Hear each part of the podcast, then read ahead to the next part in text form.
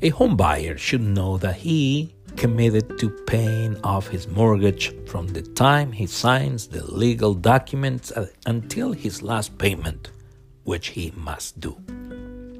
He knows that such a commitment will be tested by the passing of time, adversities, weather, or due to the buyer's health or financial condition.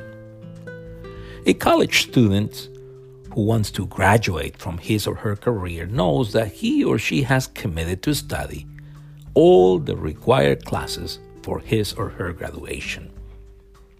A constructor understands that he has committed to completing a project from the laying of its foundation to its finishing touch. Likewise, a witness of Christ Jesus should know that God has called him and empower him to bear witness of his faith in Christ Jesus from the instant of his conversion to Christ Jesus to his last breath of life. In 2 Timothy 1 8 and 9, Paul admonishes Timothy not to be ashamed of, his, of the testimony of Christ Jesus, nor of his sufferings for the gospel, because God had called and sanctified him precisely for that purpose. Therefore, do not be ashamed of the testimony of our Lord, nor of me in the sufferings for the gospel according to the power of God, who has saved us and called us with a holy calling, not according to our works but according to his own purpose and grace, which was given to us in Christ Jesus before time began. Let us keep in mind that to persevere means to try to do or to achieve something despite weariness, fatigue, difficulties, adversities, failure, or opposition. Perseverance has to do with not giving up not abdicating or not stopping from doing something due to adversities, weariness, obstacles, or setbacks. In Acts 26 19 through 23, the Apostle Paul declares to King Agrippa that God had directed his unfair imprisonment as an opportunity to bear witness of his faith in Christ Jesus to both Jews and to Gentiles, to small and great, to common people and to people in position of authority.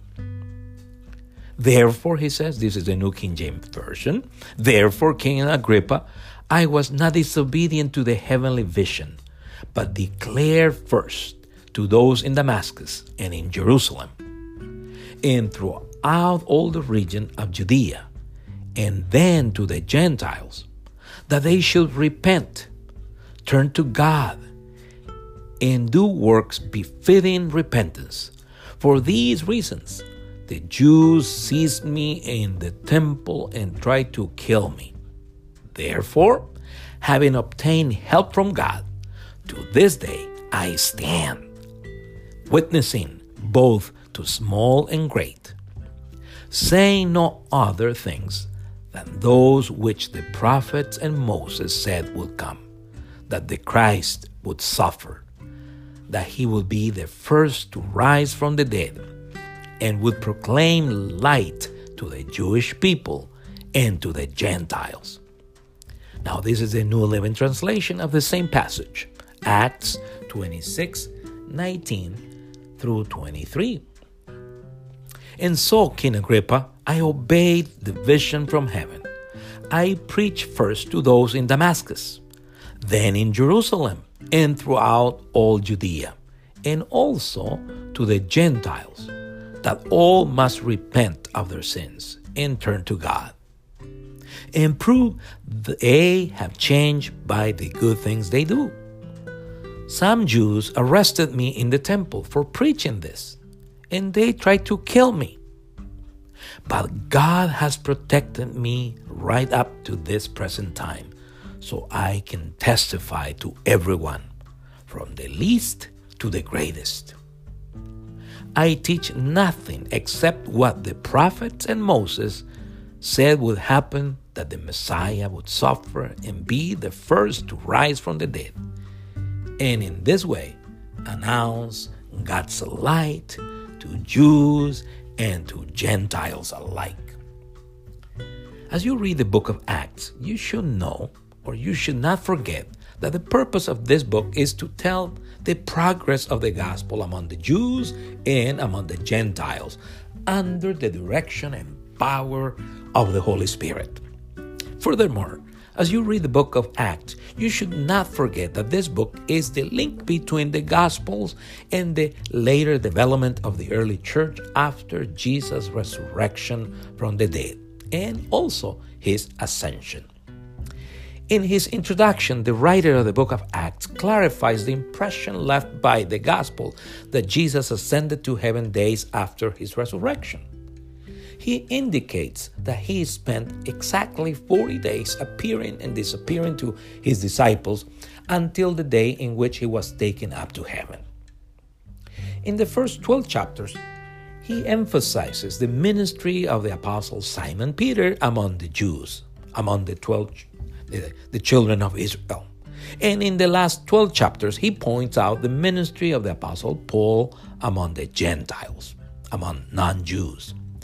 So Acts 26 19 through 23 is found in the second half of the book of Acts, where the writer describes the ministry of the Apostle Paul among his fellow citizens and among the Gentiles.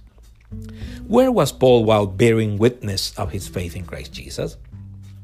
Paul was in prison at Caesarea Maritima, appearing before King Agrippa and Governor Festus. Paul says to King Agrippa that he knew that God had rescued him from being killed by his enemies so he could continue bearing witness of his faith in Christ Jesus before common people and before people in position of authority. Paul declares that he was convinced that he must persevere as Christ Jesus witness from the instant when he was when he confessed him as his Lord, sovereign or master to his last breath of life. That is, Paul had not allowed his unpleasant or painful experiences to discourage or to demoralize him as Christ Jesus' witness.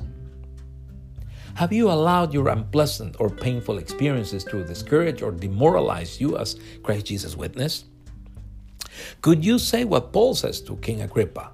Having obtained help from God, to this day I stand, I persevere, witnessing both to small and great?